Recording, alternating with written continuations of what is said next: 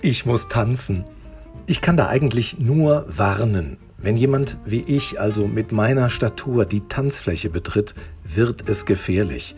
Einige Menschen behaupten sogar, dass der Begriff Walzer nur für mich gemacht wurde. Allerdings mit einer völlig anderen Bedeutung.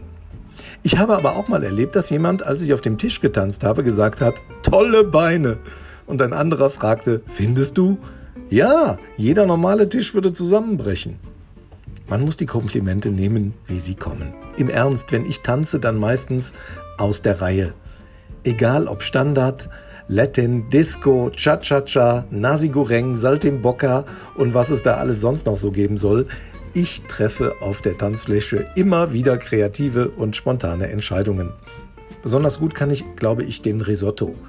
Und dann gibt es eben Songs, da strömt man automatisch auf den Dancefloor, weil es eben zum Soundtrack deines Lebens gehört. Alle wild abzappeln und mitgrölen. Bin mir ziemlich sicher, dass euch da gerade auch was einfällt. Bei dem Wetter kann man beim Tanzen übrigens wunderbar Hack in die Luft werfen und als Frikadelle wieder auffangen.